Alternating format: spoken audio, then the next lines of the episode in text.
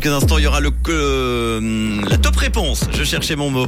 Tout de suite, on va pas chercher l'info bien loin. Elle est là et c'est avec Pauline sur Rouge. Bonsoir Pauline. Bonsoir à tous. Les magasins veulent baisser la climatisation pour faire des économies d'énergie. Un site genevois recense les nombreux remèdes en rupture de stock et du soleil et des nuages attendus demain matin.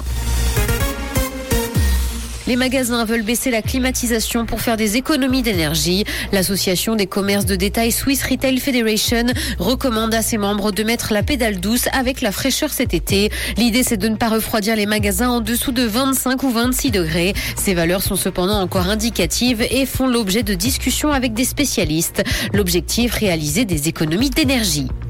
Un site genevois recense les nombreux remèdes en rupture de stock. Les HUG et les pharmacies s'unissent pour proposer une plateforme en ligne qui recense les médicaments manquants et les alternatives possibles. Ces derniers jours, entre 150 et 200 produits sont en rupture dans un assortiment d'environ 2400 références, ce qui représente entre 6 et 8% des médicaments disponibles. Avenir Suisse propose un nettoyage de printemps législatif.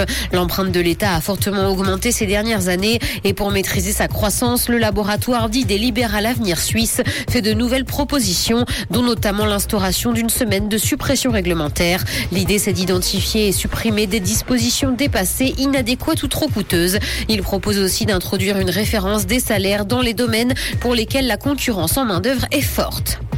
Dans l'actualité internationale, en Iran, un ayatollah a été tué dans une attaque. L'un des 88 membres de l'Assemblée des experts chargés de nommer le guide suprême a été tué aujourd'hui par un homme armé. Cette assemblée est habilitée par la Constitution à le révoquer et à en nommer un nouveau si elle le juge nécessaire. Il est mort ce matin dans une attaque à main armée et l'assaillant a été arrêté par les forces de l'ordre. Les ventes de balises de type AirTag d'Apple ont été multipliées par deux. Les ventes ont même augmenté de 63% entre janvier et février cette année, ce qui est un record. Même si ces bonnes ventes ne sont finalement pas si étonnantes, compte tenu du fait que les petits objets connectés sont en fait récents chez la marque à la pomme. Les utilisateurs investissent dans des AirTags pour ne pas perdre leurs valises. Mais ce succès devrait s'estomper puisqu'il existe des alternatives moins chères. Streaming, Astérix et Obélix, l'Empire du Milieu sera disponible sur Netflix le 19 mai, mais pas en Suisse.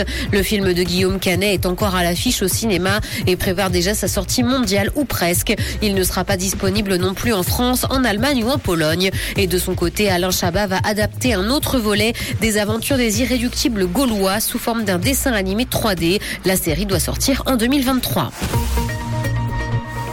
Il va faire beau demain matin malgré la présence de quelques nuages dans le ciel. Côté température, le mercure affichera 5 degrés à Nyon et Yverdon, ainsi que 6 à Carouge et Lausanne. Bonne soirée à tous sur Rouge. C'était la météo, c'est Rouge. Merci Pauline. Retour de l'info tout à l'heure à 19h sur